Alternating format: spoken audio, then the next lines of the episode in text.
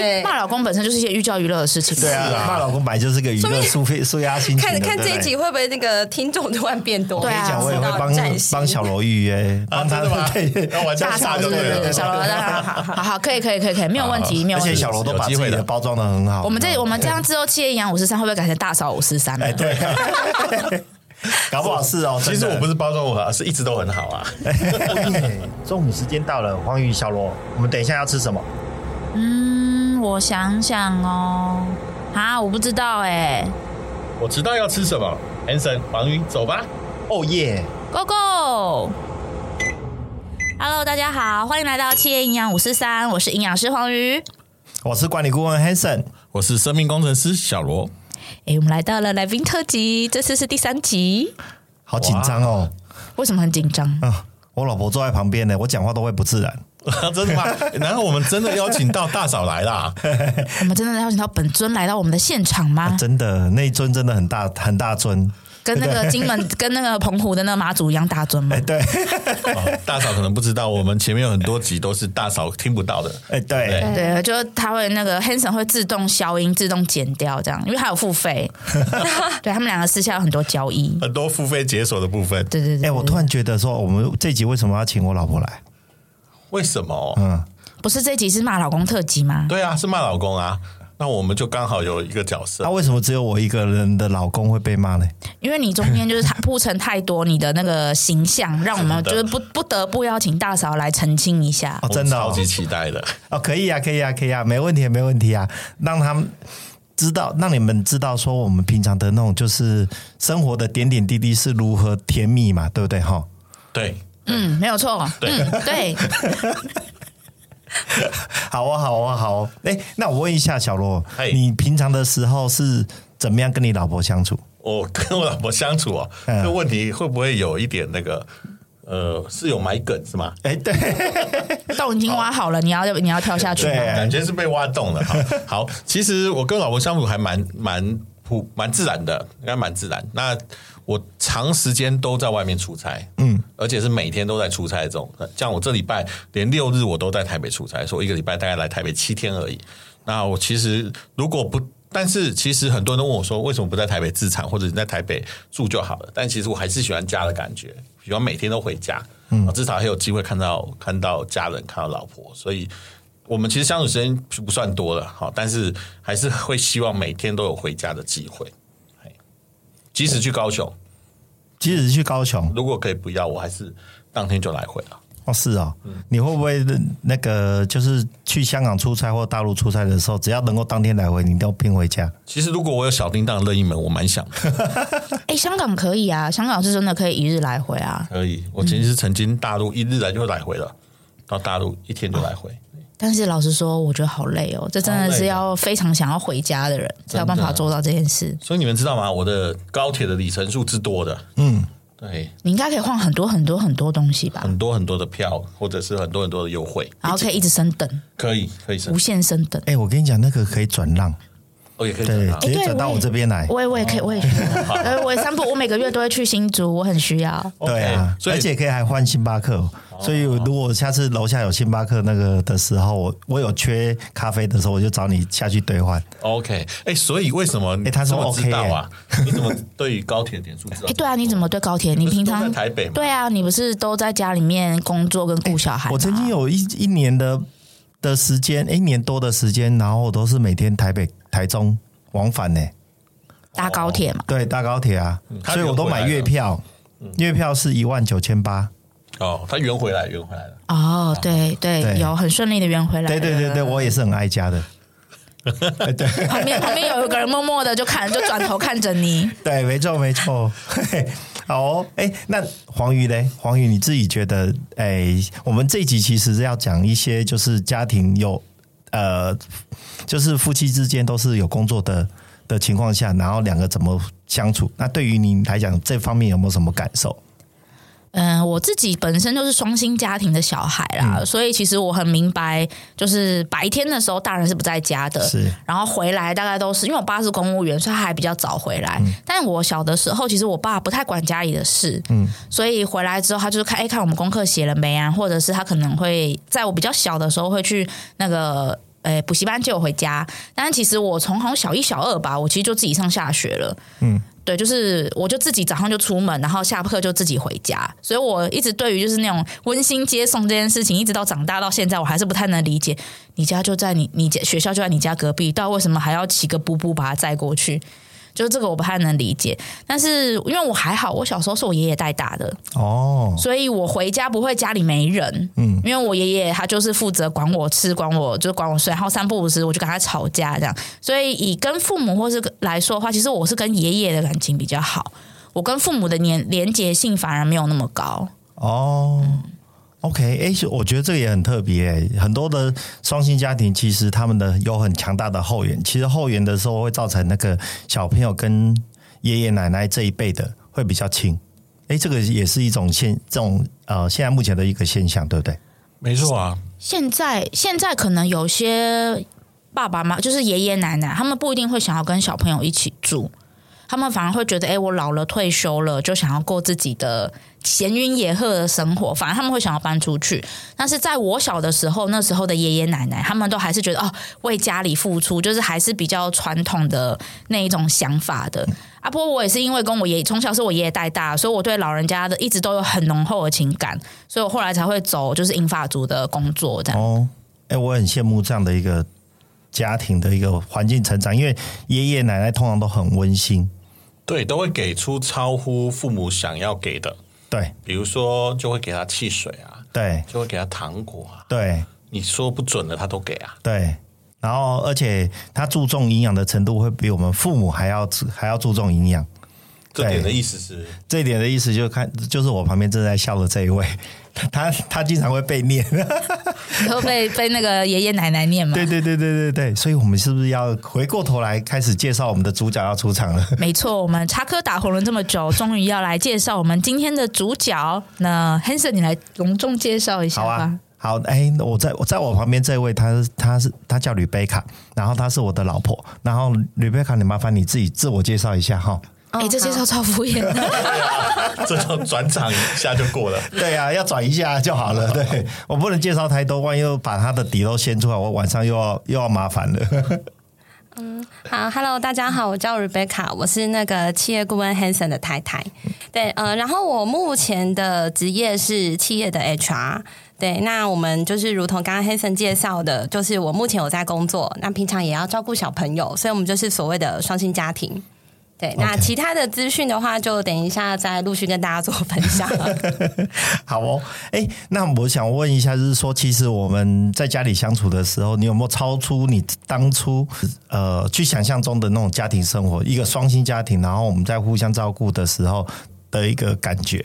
尤其是在分呃家庭生活的分工上面，分工吗？嗯，我觉得我一开始把呃婚姻生活想的比较简单一点点，对，就是因为我呃当时没有想到很快就有小朋友了，对，所以我就会觉得反正很多东西就是除以二，就是分工，对，比如说你洗碗我煮饭。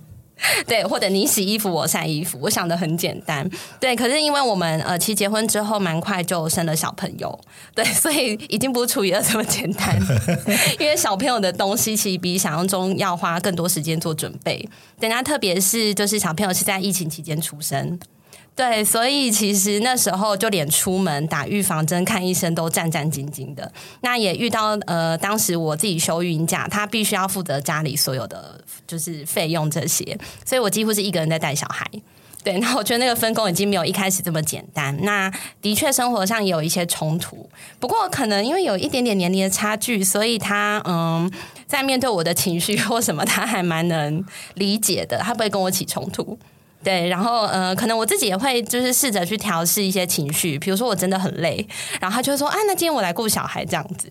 但其实他的顾小孩就是跟小孩一起睡，然后我就觉得你只是想要睡觉吧。对，但其实久了就会觉得，好了，他是用他的方式在陪伴小孩，对，我不要有太多既定的框架去限制他。对，我觉得这个是这呃结婚生小孩这大概三四年来慢慢有一些转变。以前会觉得工作除以二，或者是呃小孩的东西应该要照着我的想法去做，对。可是我可能忽略了他，呃，可能他的习惯，或者是说呃他的呃可能他的体力负荷，对我就会觉得说，哎，你怎么会这样陪小孩？太偷懒了吧？对，但事实上证明，小孩长大了，现在我觉得他跟他跟爸爸连接也很强，所以代表虽然他是用睡眠育儿，但小孩还是有有接受到爸爸的爱。对啊，哎，那个我们育儿的时候，小孩是躺在我的那个肚皮上面，然后让他一一上一下的这这样这样的在在睡觉，他们会觉得非常有安全感，对不对？哎，有有有，我有感受到，我记得好几次都听你说小朋友是睡在你身上的嘛，对。对，所以我觉得这个这个，然后我今天才听到正确的用法叫睡眠育儿法，嗯、这个太厉害太厉害，对啊，对，你。我倒是想问 Rebecca 哈，但是刚刚听起来，呃，原本你所设定的二分之一，假设你再回到当时。好，那你还会认为这二分之一的应该是这二分之一的数字？嗯，我觉得这个东西牵扯的因素就比较复杂，比如说两个人的生活习惯、做事情的方法，或者是我们工作的时间。对，因为呃，我们结婚的时候，其实他那时候已经呃，就是在台中跟台北通勤，所以他其实下班比较晚。对，所以可能我预期希望他做的时间点跟我呃跟他实际可以做的时间点有差，有时候我就自己捡起来做。所以可能就变四分之三。哦，对，然后随着他越来越忙，然后可能我就变成一还是零，对，那那时候其实还没有怀孕的时候，我都觉得还好，反正就是谁有空谁做。但其实我后来怀孕之后，体力的负担越来越大，对，所以有时候可能就会为此，有时候呃会有一点也不算争执啦，就是可能会针对这件事情会有比较严肃的讨论，对。哦，哎，我我跟你讲，那种最后到零的时候，那都都不是正确的，那个数字应该还要再调整一下。你要调整到零点零零零零一啦，是这个意思吧？对，小数点无限，然后一是有的，不是完全零。对对对对对，不然小龙，你说你现在那个时候，你大概都是多少？我那个时候，我觉得是在你我一直挖洞给我跳。刚好你也是已婚啊，对啊，对对对，嗯，我必须说，其实妈妈真的很伟大，嗯，因为。呃，当如果没有那个，我讲一个讲一个，当时我们光找保姆这件事情，就让我有一点非常佩服了。因为保保姆是让我觉得他怎么有办法针对这么鲁的小朋友，可以照顾他一整天。我光是几个小时，我就已经快受不了了。所以那个睡眠育儿法，我个人是深感佩服的哈。嗯，但因为 因为怎么会有也会有这一招可以做育儿？但事实上，我我其实我花的时间。也没有很多，老实说也没有很多，但我其实蛮把握可以在一起的时间，这也其实也是为什么我会能够尽量回来就尽量回来，虽然可能只见个面，甚至有时候回到家都睡着了，但至少还是有机会早上起来的时候还是可以见到面。哎，这还蛮棒的，对不对？这个我蛮同意的，因为我爸以前，因为他虽然是公务员，但还蛮多应酬的。还有就是他以前我小的时候，他是在外面拍照，那他们拍照完就会去聚餐，然后呢，一聚餐回来呢，接下来就是可能很晚才会回来。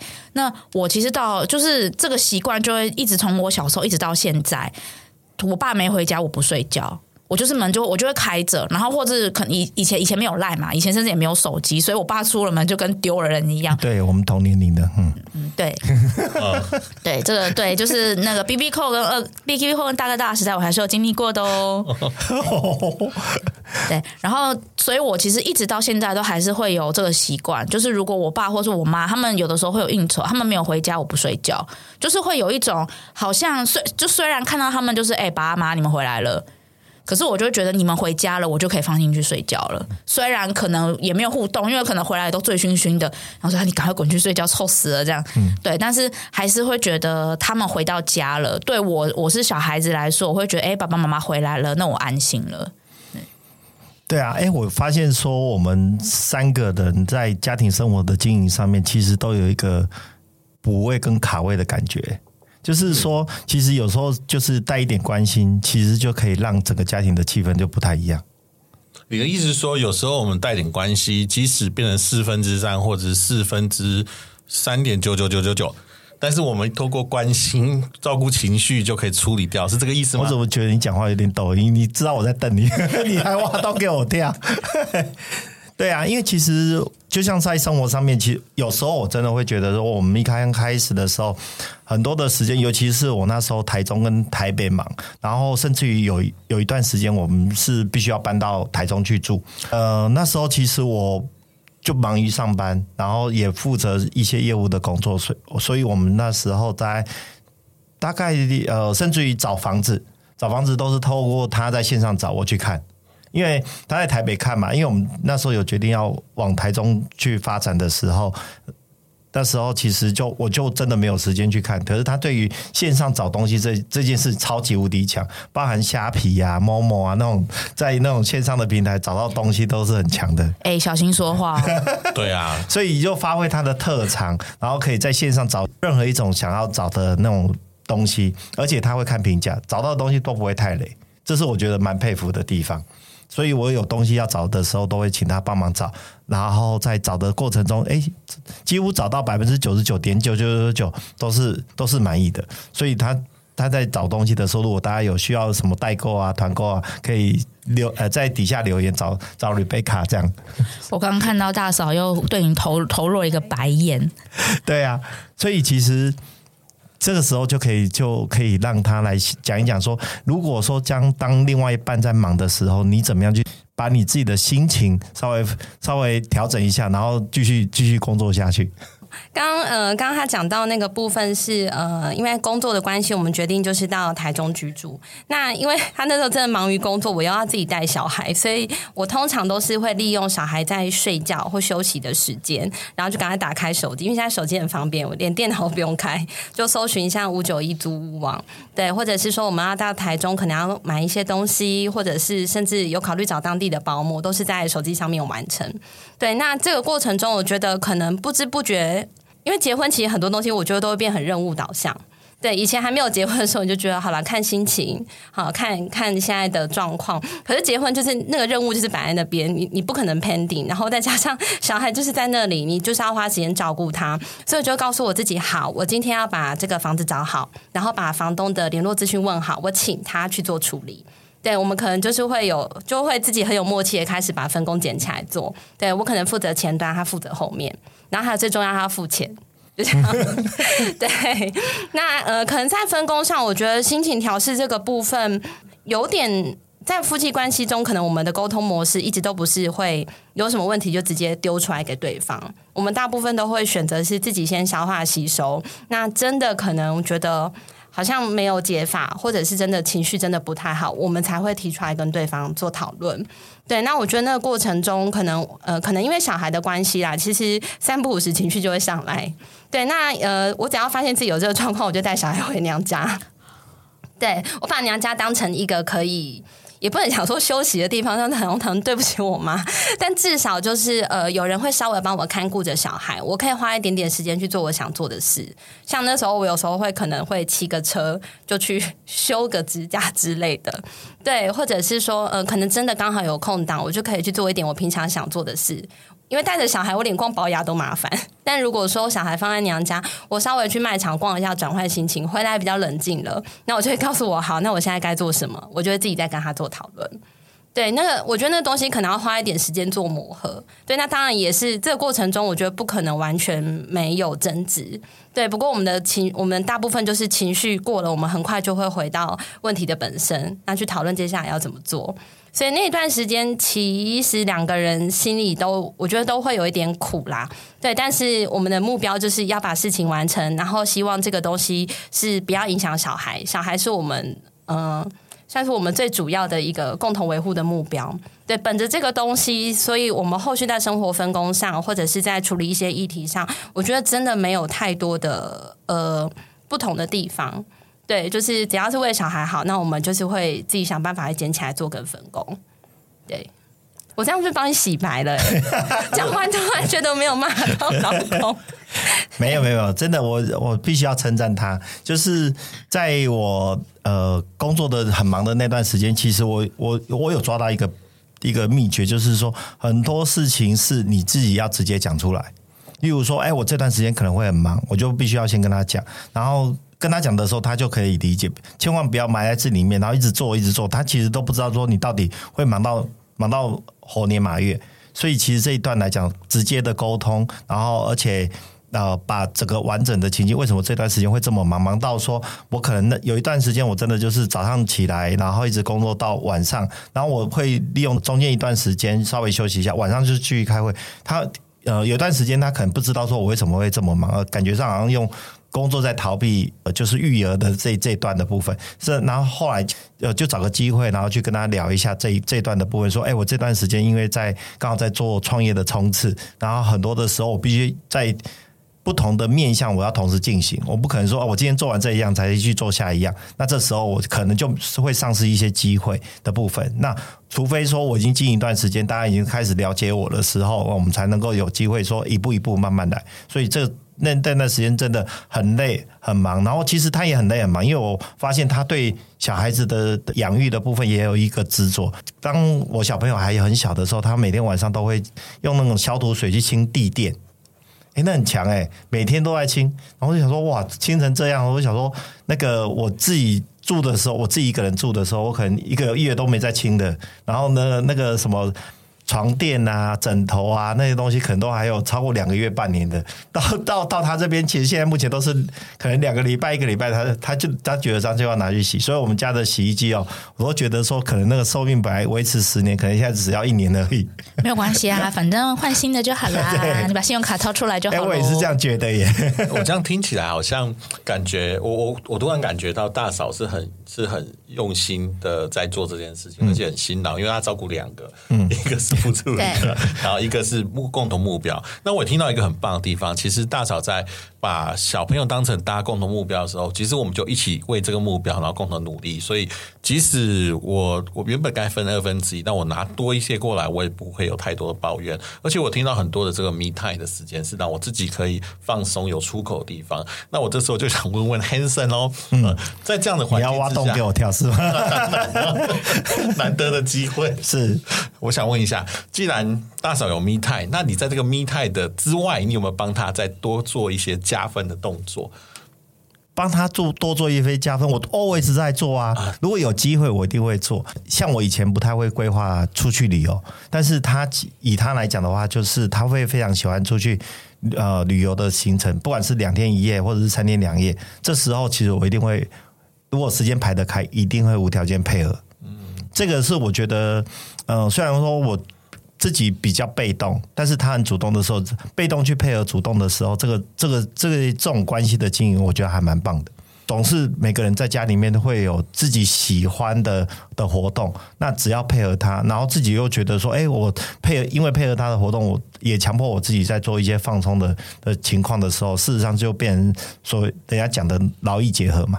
那用劳这样的方式来做一个劳逸结合是还还蛮好的，这个是我觉得在那个他这这方面的规划，我就是也算一种分工啦。我不太会规划活动，他就会规划活动。然后反正我就一个目的嘛，就是开车跟付钱，这这两件事情做到足就可以了。那我一定要讲一下，讲到开车这件事情，嗯，因为嗯，应该是说，其实我考到驾照的时间蛮晚的。那当时认识他的时候，他就鼓励我考到驾照就要去开车。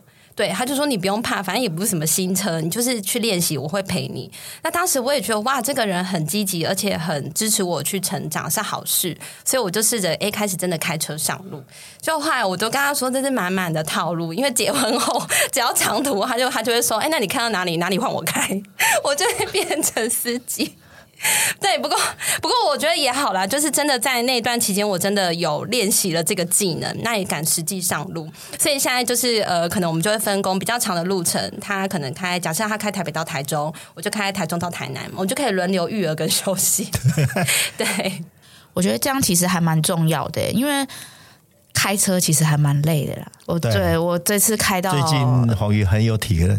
对我最近我就呃，今年我自己生日的时候，我就从台台北一路开开开开到南投，但因为我其实第一次上路，那那个精神压力超大，然后后来我就真的受不了，我就在泰安那边，我就坐在车上，冷气开着，就睡了半个小时，睡起来才有办法开，不然那个高速公路其实很无聊，因为。就是看来看去的那个风景都差不多，所以我其实还我那之后我就超佩服开大大货大大客车的司机或者大货车司机，而且我就是我有跟我朋，我朋友在台南，然后他们家他们家是两个小孩，这两个小孩哦皮到不行。我都觉得他们夫妻俩超了不起，就是后面有一个野兽在不停的在蠕动、大吼大叫，然后妈妈就很冷静的在旁边做自己的事情，就完全可以无视旁边那个怪兽大吼大叫。然后我就坐在那边想说，呃，这样子好吗？然后妈妈就会很冷静的说，没有关系，他等下就会停下来了。然后继续很冷静的做这个东西，我觉得父母好伟大哦。嗯，太厉害了。这我觉得那个套路是绝对的，要把这个套路就是铺好，然后才有以后才就可以更轻松。我相信 Hanson 在这方面是专家。没有啦，其实我真的是本着让他多练习的的的精神，让他可以去去开车。可是后来他都抱怨说，每次我换换他开车，我就是在后面睡觉。我说对啊，阿不然呢？对啊，因为旁边那个小朋友也在睡啊，我当然也要跟着睡啊，不然的话怎么会有精神再开下一段，对不对哈？那我也分享一下 以过来的身份，我分享一下他另外一个套路，就是那个喂母乳那件事情。我们想说喂母乳是比较就是健康的方式，所以我就非常鼓励喂母乳。结果发现后来我老婆就发现这根本也是个套路。怎么说？怎么说？因为我就可以好好的睡觉，不关我的事。这是真的。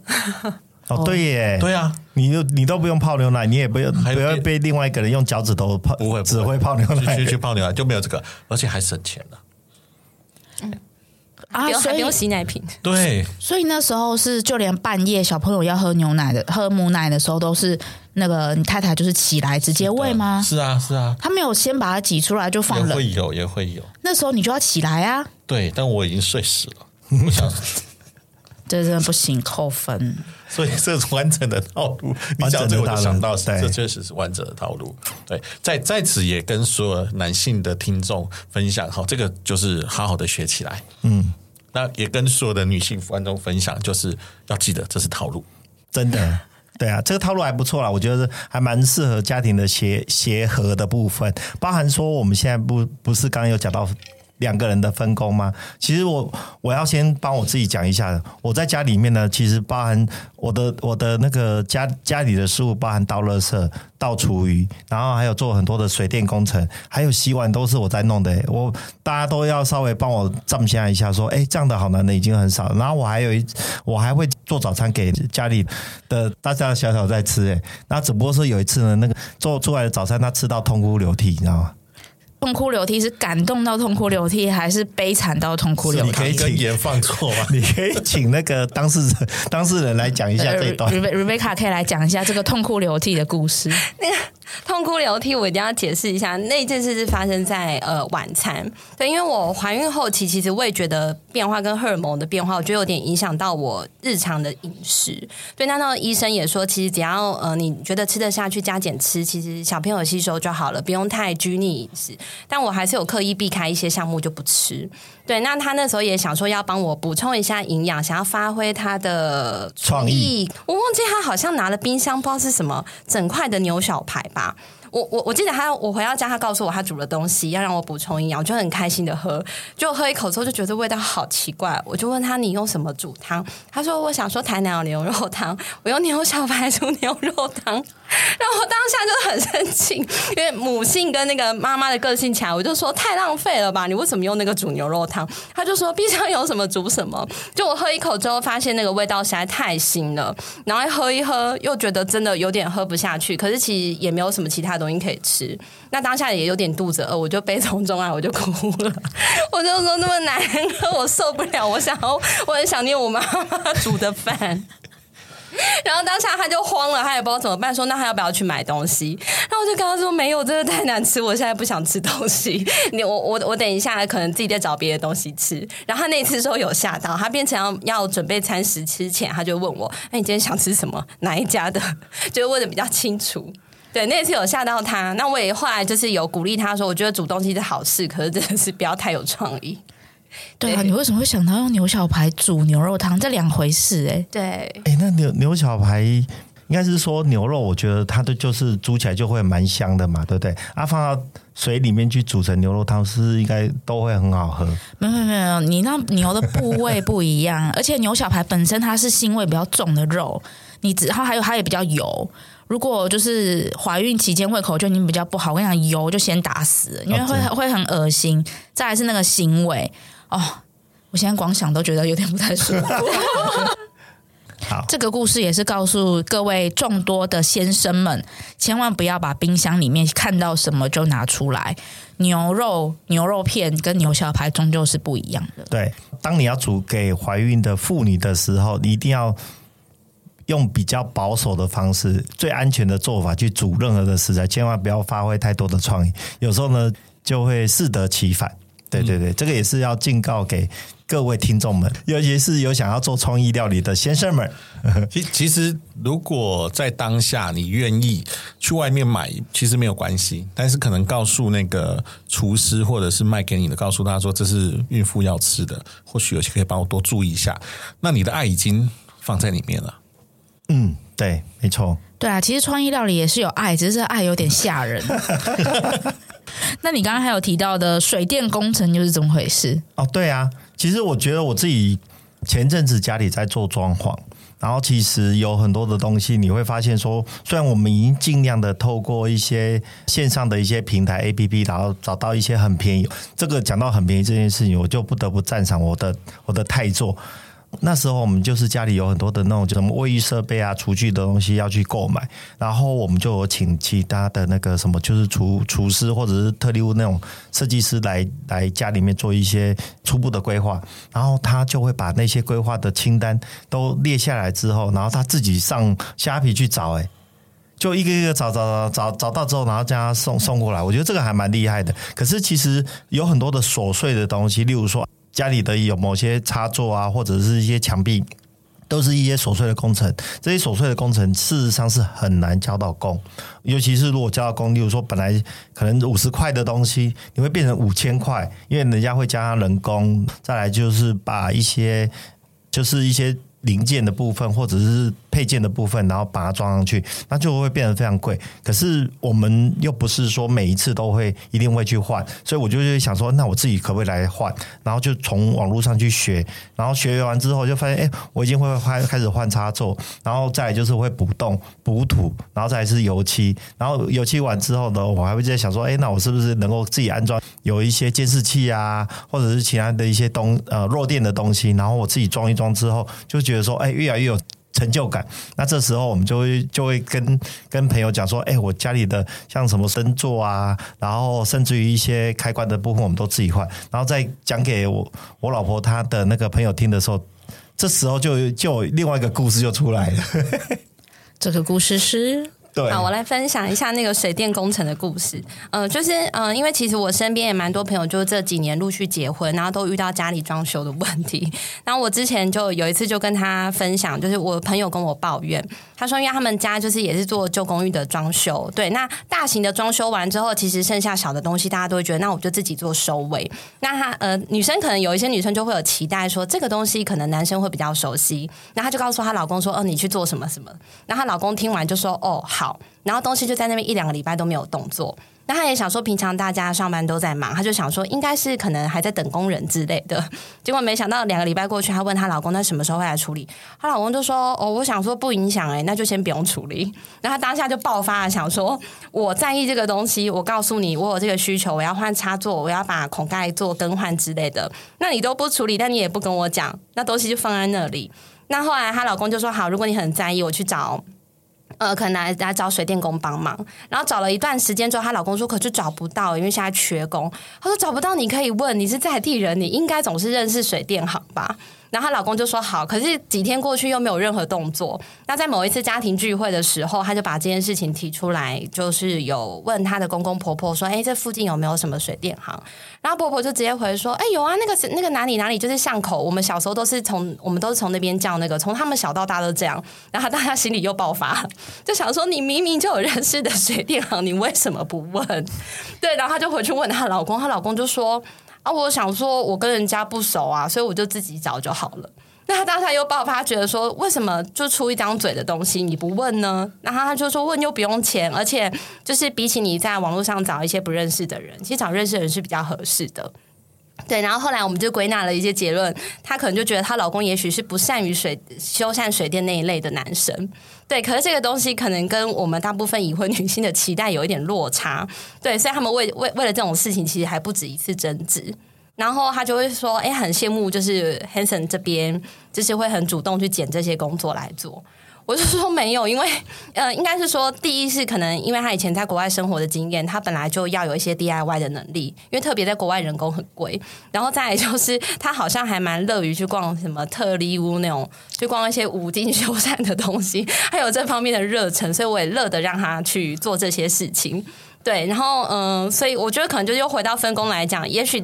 我自动就归纳他是做水电工，那我就是做家事，对，就是做其他的家事。我觉得久了，我就会会自己默默就觉得好，这个是他，这是我。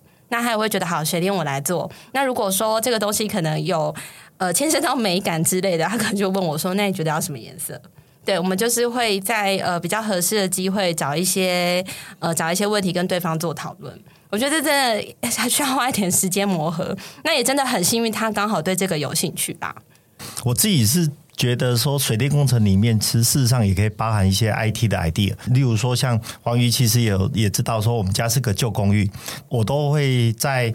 跟呃跟黄瑜讲说，哎、你到我家的时候，我用手机帮你开楼下的门，这件事情我自己都很有成就感，因为到目前为止，我们都不会让我们就是邻居知道，因为我们那个真的是这个旧的公寓，然后就是类似你还大家都知道那个鱼式牌那种按钮嘛，对不对？按了之后，然后楼下就会开门。可是我就是想到说，哎、我们现在目前就是在在家里面，然后两个人都都在工作，可是包裹不会按照你的时间去送送货进来，那我怎么样能够把楼下的门去？让他可以透过手机的方式去遥遥控，那我就在网络啪啪啪啪啪，我就发现说真的很厉害耶！现在很多人都是把我想到的东西已经都已经做出来，我只要在我的那个对讲机里面放上一个晶片，然后连接到网络，就可以透过手机这样的方式去遥控，遥控了之后就可以自动让楼下看。我自从做了这件事情之后，我自己的都觉得说哇，我把我的家也都弄成一个很很智慧的感觉，都不用说啊，我一定要是去啊去找一整套的，可能请人家来来。安装的时候都可能要好几万块才能够完成的一个事情，我可能花两百块就可以了。所以这个件事情其实也让我觉得说，为什么我会乐此不疲的的原因是，我会喜欢去逛那些所谓的 DIY 的一些。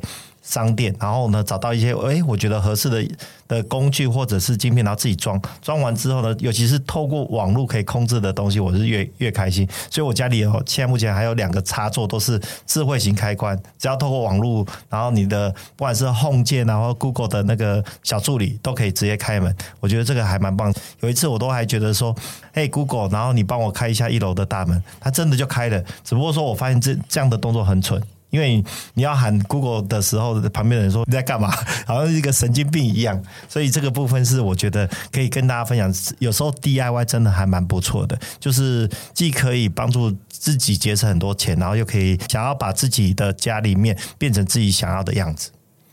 很棒哎！我觉得有这样的一技之长，其实对于夫妻关系来说，我觉得是大加分哎。因为刚刚听那个 Rebecca 的分享，如果他是前一者的话，应该就是会很辛苦了。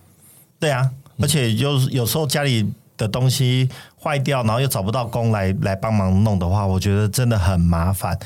可是它真的就是只是一点点，我想象中的就是那真的那么一点。而且换那个开关的时候，我还看了 YouTube 部分。那那时候其实，在看的过程中，有时候哎，地线、火线。然后到底是哪一条线是？因为我们家很旧了，所以其实跟那个 YouTube 现在目前的一些呈现都不太一样，所以我就会去研究一下。然后为了怕自己被电到，我还去买了电笔，然后去侦测说，哎，到底这个里面有没有电？然后越买越高级，从一开始的买那个电笔，然后买买到最后是我只要在那个附近，它就可以知道说这里面有没有电。我已经买到这种这种等级了，然后我就觉得说，嗯，还不错。可是现在。换等当我的家里的开关换完的时候，哎，好像那个又没有用了。那你可以考虑发展副业啊，第二专场。哎，这个也是可以的。对啊，但我觉得刚刚那样听下来，我觉得还蛮蛮，我觉得很棒的地方是，就是两边都各自有，就是我觉得一个是沟通，就是很愿意把问题丢出来。我觉得这其实不管是夫妻啊、情侣啦，我觉得甚至在工作上面其实都蛮重要的，就是。我现在就是很忙，所以我接下来会干嘛干嘛干嘛干嘛。就是我已经先把我我接下来的状况已经跟你讲了，那你可不可以配合我的进度，或是配合我的状态？那我觉得这个其实蛮重要，因为很多情侣或是很多夫妻吵架都是啊，我都不爱讲，然后我想说他到底为什么要这样？然后等到吵架那一天就全部都爆发出来，然后接下来接下来就吵不完了。然后其实到因为像你们两位有小孩，其实到小孩在旁边都会吸收到那些能量，就算他听不懂，但他其实那些能量他都是感受得到的。那对小孩来说都是一个蛮大的影响。所以我觉得你们俩这样，我觉得很棒。而且我还有看到一个非常厉害的地方，就是呃，Repair 有提到说，当事件发生有情绪的时候，他会先找到，会让自己的情绪先荡下来。然后让自己有出口，不管是回娘家，不管是找个地方，我都让自己荡下来。所以双方比较不会在小朋友面前做这种直接冲突的事情。我觉得这也是很棒的一个沟通模式，很特别。这个还蛮重要的。小朋友，因为呃，我的小朋友从一开始的时候，我就有侦测到说，他其实是等于还几个月的时候，他就已经能够感受旁边大人的情绪。所以其实从那时候我就非常注意的是，我们千万不要让小朋友感受到我们大人负面的情绪。然后，所以现在目前来讲的话，那个我们那个那个小小小朋友，现在目前都是很爱笑，而且听到他笑的时候，你会觉得整天都很开心。有那个时候，我都还跟那个黄宇讲说：“哎，我跟你讲哦，那个我们家小朋友每天都在鱼油鱼油，他明西，对对，他明西，而且那个鱼油是。”是草莓哦，我要吃草莓。到现在目前为止，黄鱼帮我们开的营养素，其实事实上他都觉得说美，都好像美味，而且是主动要，这感觉真的很很好。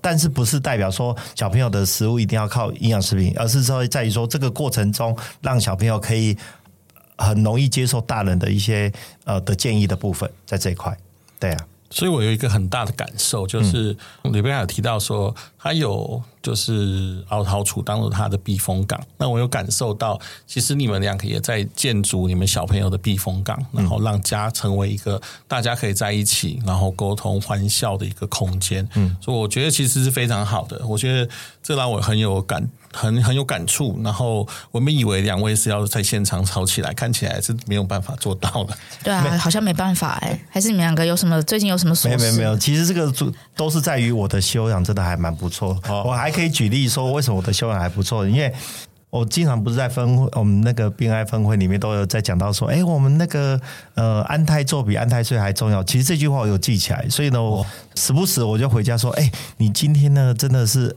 已经非常非常非常的年漂亮跟年轻，而且长得跟仙女一样。然后他就说，哦，你的求生欲很强。然后呢，哎，然后有时候他会回我一句说，哦，你是不是做什么坏事？非奸即盗哦，反正这这一堆的，那我就知道说，哎，原来这个东西他都有听进去，所以女生还是要哄的，还是要赞美的。那句话叫“无事献殷勤必有诈”，必有诈，我也觉得应该是必有诈。对，我就想到你在外面做什么坏事，回来就突然没来由，就突然想说，哇，今天这样好漂亮，我想说丢高。没有，我跟你讲，这一件事情呢，无事献殷勤一定要做，这是给所有的男生都要一定要奉为圭臬的的地方，因为你如果都都不做的时候。久而久之，旁旁边这位太座就就会觉得说，哦，你都不做，很无趣。开始就会想方设法来跟你吵。可是当你在称赞他的时候，就会降下来。在降下来的同时呢，你就可以做更多自己的想要做的事情。还有一个，还有一点哦，就是说你在家里面的时候，一定要随时观察到老婆的心情是不是今天是不是有一些。不一样的地方，如果有不一样的地方呢，你一定要随时在备战状态。所以呢，当你回到家的时候，你一定要随时观察，说他现在今天是不是有发生什么事情。如果有发生什么事情，就我就带着儿子赶快到外面，让他好好在家里面冷静一下。换你回娘家是不是？哎、欸，不行，你这样好像塑造我很容易阴晴不定，我一定要帮自己讲话。那应该是说，因为我觉得女生可能是听觉动物吧。虽然可能没来由的称赞你会觉得莫名其妙，可是有时候。听听就好了，心情很好。就是，哎，这这个人还没有求生欲。然后还有，我觉得他说观察我这件事情，我一定要帮自己平反。因为，呃，其实像我刚刚前面有提到，HR 的工作很长时间会面对一些人事的问题。那特别是有好处，基本上不会来 HR 这边，但是出了事都是 HR 处理。所以，我们工作上会有一定的比例，还要处理比较负面或 under table 的东西。对，所以有时候我觉得多多少少工作上的情绪会影响到我自己个人。对，那我尽量不要把情绪带回。回家，可有时候实在真的太烦了。我有时候回家，他观察到我开始有点抱怨，他自己就会比较主动帮小孩弄餐啊，带小孩去洗澡。对，然后我，哎，今天我在洗碗，你先去休息。其实洗碗是还蛮不错的。有时候觉得洗碗就是一个放空的时间，尤其是，但是他都会嫌我洗碗洗太慢。我觉得这个东西就是一个休闲嘛，我慢慢洗嘛，干嘛要要要赶时间？这个我一定要讲一下，因为对我来说，任务导向就是把碗洗好，接着要收玩具，小孩要去洗澡睡觉。因为我我蛮重视小孩的作息，可是他对洗碗对他来说就是一个休息，他会边追剧边洗，然后可能我那一大堆碗，我只要洗十五分钟，他给我洗半小时。然后火就会上来，就说不行，你赶快洗一洗，就是要去做其他事情。妈妈都会有排程。对，我之前看 IG 一个很好笑的搞笑影片，是男生在洗手槽前面，他的脑子想的是哦，我等等要去蹲厕所，我晚点要追什么剧。可是女生边洗就女生不会放空，会不会想哦，我洗完，我等一下可能要处理冰箱的东西，我要处理厨余，我要洗衣服，我要准备小孩明天上课的东西。对，可是他不会，他把它当做是一个休息，所以这件事情上有时候我们就为此嗯。也不能说争执啊，有时候我就忍不住会去念说，你可以洗快一点吗？快九点了。对，哎、欸，你洗半个小时，其实真的洗蛮久的。哎、欸，没有那个锅碗瓢盆真的很多哎，满满的一那个整个那个洗碗槽都是哎，真的。那这样子，我觉得啦，嗯，你赶快把信用卡掏出来买个洗碗机吧。有有有，我真的有想要买洗碗机，只不过说，你知道那个琉璃台的下面是不归洗碗机他们管的，所以他们现在非常的坚持说，一定要把琉璃台的空格。自己把它想办法裁切下来，他们就想说，哇，只是把一个一个盒子拉出来，然后我到网络上去仿价，大概就是要两千块到五千块，就只是这一个动作，所以我一直舍不得这个两千块到五千块，所以我就现在目前一直摆在那边。你知道洗碗又是一个休闲的娱乐的一个 的一个效用，所以我现在目前还是先放着。但是呢，那个丢厨余这件事情，我就非常的积极。那我一定要跟大家分享说，丢厨余这件事情。应该是说家里的大垃圾都是我在负责，因为很重，然后重点是有非常的臭，臭到个不行，所以有一阵子我们是几乎两天就要丢一次，然后加加加上那个厨余的部分，厨余不是就是累积久了一定会长小虫啊，然后就会。臭，而且真的会滴滴答答。然后我我那时候就是在看说，哎，有没有什么厨余厨余处理机的部分？那有人介绍给我，就觉得哎，这个牌牌子不错。那我就是在过年前就买，买完之后从此爱上厨余，而且我会去闻闻厨余的味道。因原因是因为厨余一旦被那个厨余机处理完之后，那个味道是香的，完全不会有觉得臭的臭的感觉。所以其实家里的厨余都是我在处理的。厨余在处理的时候，它是非常安静，所以你只要把它。晚上的时候丢一丢，然后启动，隔天早上就是变成很香的一个味，而且那些东西都可以当当做花肥。你现在在夜配厨余机？因为我发现那个 Hanson 有一个很有趣的点，就是它逼它把厨余机也变成是一种娱乐，然后所以我觉得那个两千块下不了手，应该是可能那一台那个洗碗机它要有可以追剧的功能。他给你的娱乐性还不够，因为其实厨余机这个故事，我大概从他买了之后，我就听了好几次。每次讲的时候，他都是那种非常的愉悦，觉得就是处理厨余机打开，每每都是一个惊喜，然后可以为他创造很多生活的娱乐。然后我就我想说啊，不过就是一台机器啊，我也没有看过厨余机。他那时候刚买厨余机的时候，他就很热衷丢不同的东西进去，然后等厨余机抹完，他会很开心的拿厨余叫我去闻。然后我就觉得有事吗，大哥？我相信。对，但后来我也觉得，对，的确对有在主食的家庭来说，特别像我们没有办法天天倒垃圾，其实厨余机是还蛮方便的，但不用像他这么狂热，就是热衷丢不同的东西进去，然后叫我去闻味道。那洗碗机可能，那你要买的洗碗机可能就是可以丢各种不同的锅具进去，然后让你洗完之后打开看锅子还好吗？餐具还好吗？这样。哎，你怎么知道？我真的有去研究，哎，就是研究那个洗碗机这件事情。来讲的话，一定要能够完完整整的功能。举例来说，之前我们听到一个朋友，他是买了一个洗碗机的部分，然后他就是没有那种烘干的功能，所以就变成说，完成洗碗的过程中，一定要最后的部分要把门打开，让热气可以可以跑出来。可是这样的话，就等于做事做一半呢、啊。你在洗碗的的部分就没有办法。可以真正安心的说，哦，我就是可以出门，我可以干嘛干嘛的，甚至于说我晚上睡觉就才让让那个洗碗机下去工作，因为你还要去记得说，我晚上的时候几分几个小时之后，我还要去打开那个门，才能够让那个湿气透出来。所以我真的有去研究，然后研究之后又发现那有一台洗碗机真的很棒，而且每个人都大推。他们说那个洗碗机的部分是让家庭和谐的很大的一个工具。我就觉得这个真的还蛮妙的。就我们那个那个朋友嘛，对不对？所以你要赶快入手了。入手你半个小时的幸福时光就没了。对，我觉得你一定是为了那幸福，不要远离那幸福时光，所以就是啊，那两千太太贵了。没有没有没有，真的真的，我啊一定要自己亲手 DIY 把那个五千块省下来，就是把那个盒子把它把它拿出来，我才会觉得说，哎，这个东西是真的是物超所值，所以。现在目前就是要等适当的时机，然后我就是去把我的琉璃台处理一下就可以了。还有一个，然后刚讲到这么多，其实还有一点就是在家里面一定要有一个惊喜，然后才能够让自己的老婆，然后觉得说，哎，生活上是有乐趣的。千万不要让生活上变成是一个一成不变的一个感觉。请问是什么惊喜？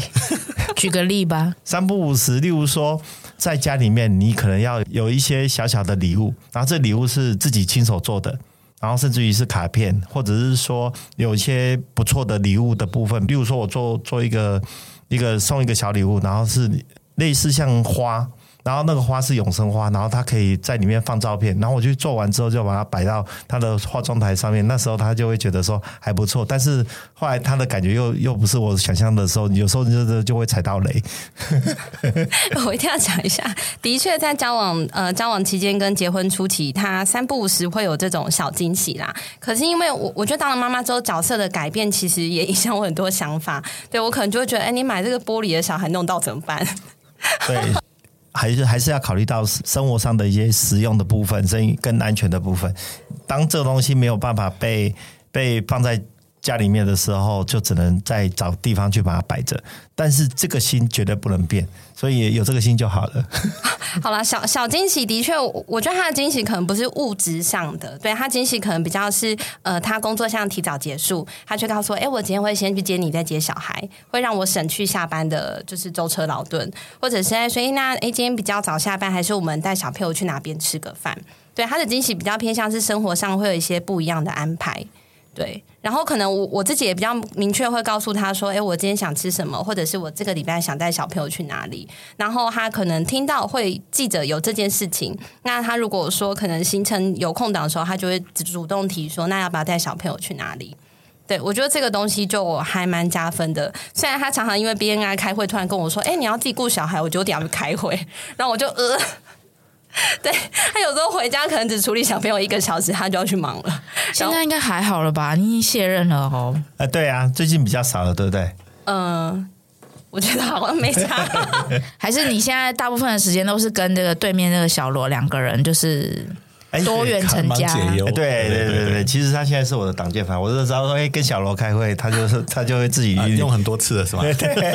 对啊，他在他在他在我们他在我们峰会里面，就是我们鼓励他们多元成家的，就是标 就是范本之一。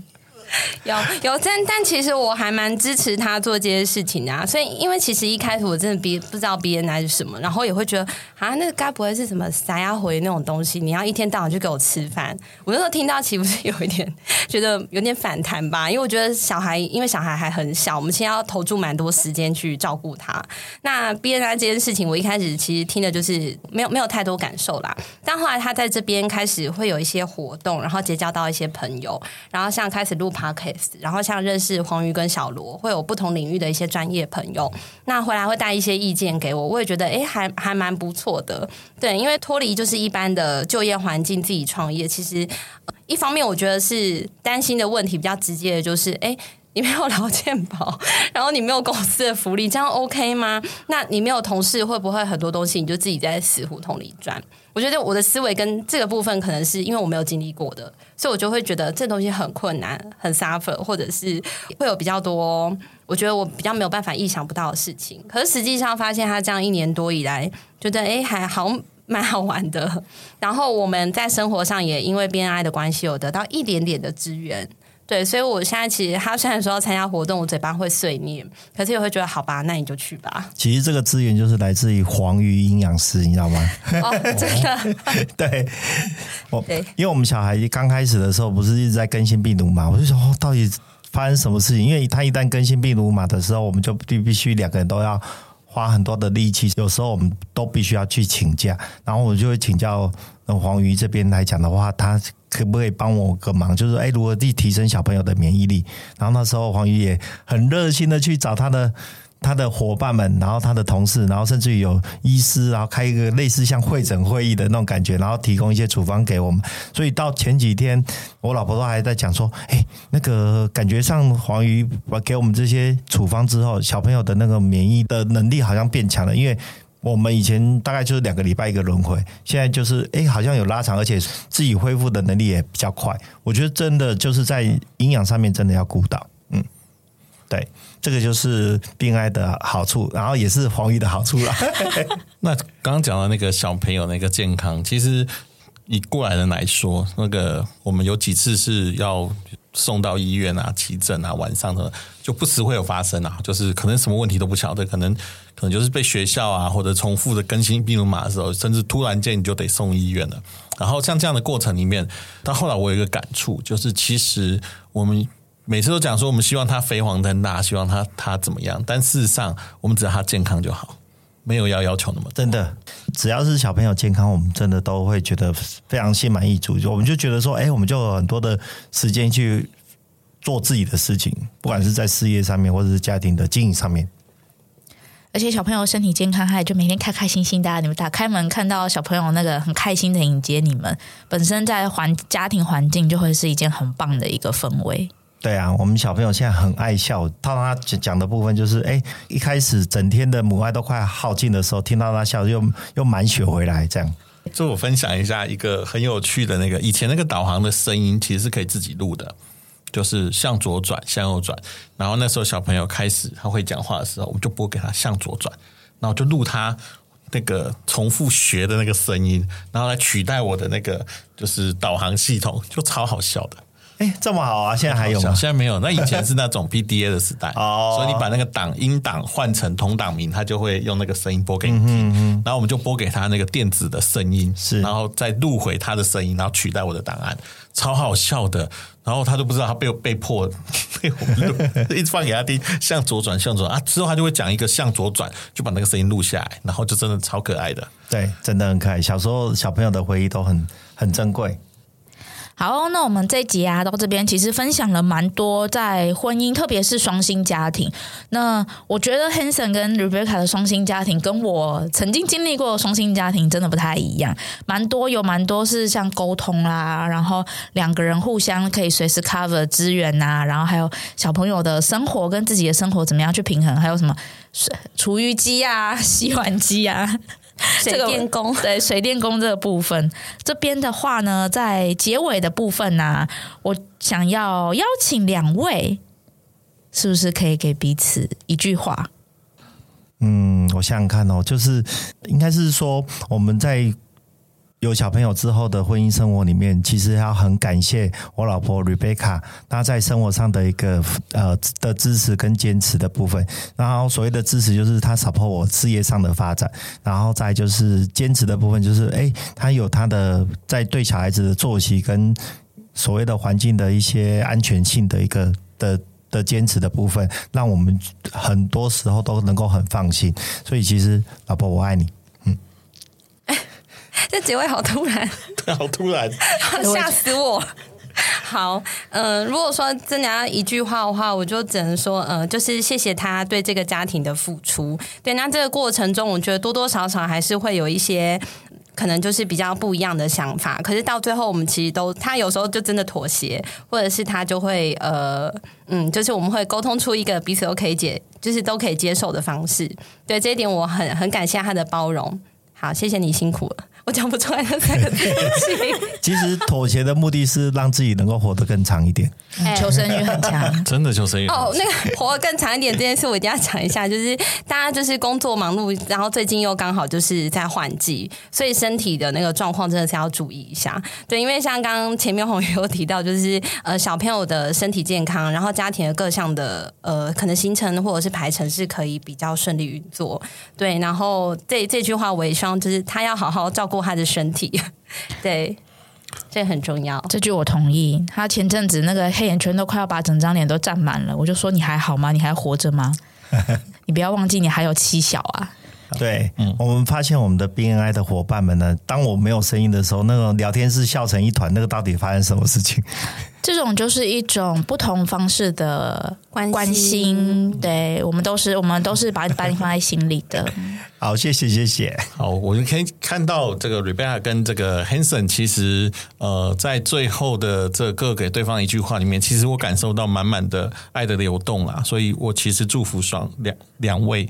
然后虽然也蛮有趣的一个过程哈。下一集呢，我们想要聊一下这个拒绝处理的问题哈。那这问题，我们是不是请 Hanson 来跟我们说明一下？对呀、啊，其实人生很多的时候都会被拒绝。包含说求婚被拒绝，销售的时候被拒绝，可是呢，拒绝真的就一旦遭受到拒绝的时候，我们就没无计可施了吗？不会，我们有很多的方法可以对应。下一集是不是很重要？大家一定要听我的下一集。很期待，很期待。我们也是很容易被从销售上面就很容易被拒绝。对对，然后。老婆要你做事你不做，也是一种拒绝嘛？是对对，没错。哎、欸，我没有要教大家怎么样拒绝那个回应老婆的拒绝哦，这个天地良心，我们一定要老婆说的话都是圣旨，一定要遵从，然后一定要直接去做，千万不要犹豫哈。这一段我们要录起来哈，剪掉。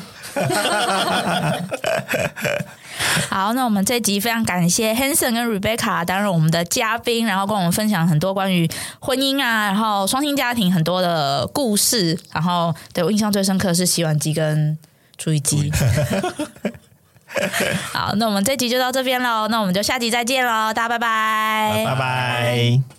他不管做什么都要追剧，这个我可 以剪进去，一定要骂一下。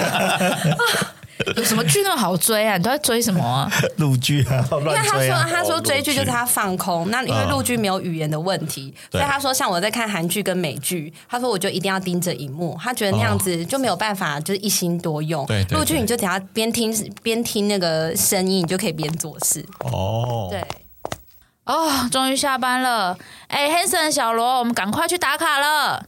等一下啦，黄宇，还有一件很重要的事情要说，马上追踪和订阅这个节目，才能第一时间收到频道的更新哦。也要在 Apple Podcast 跟各大收听平台留下五星好评哦。哦耶，棒棒！那 Hanson 小罗，我们明天中午茶水间见喽，拜拜。拜拜。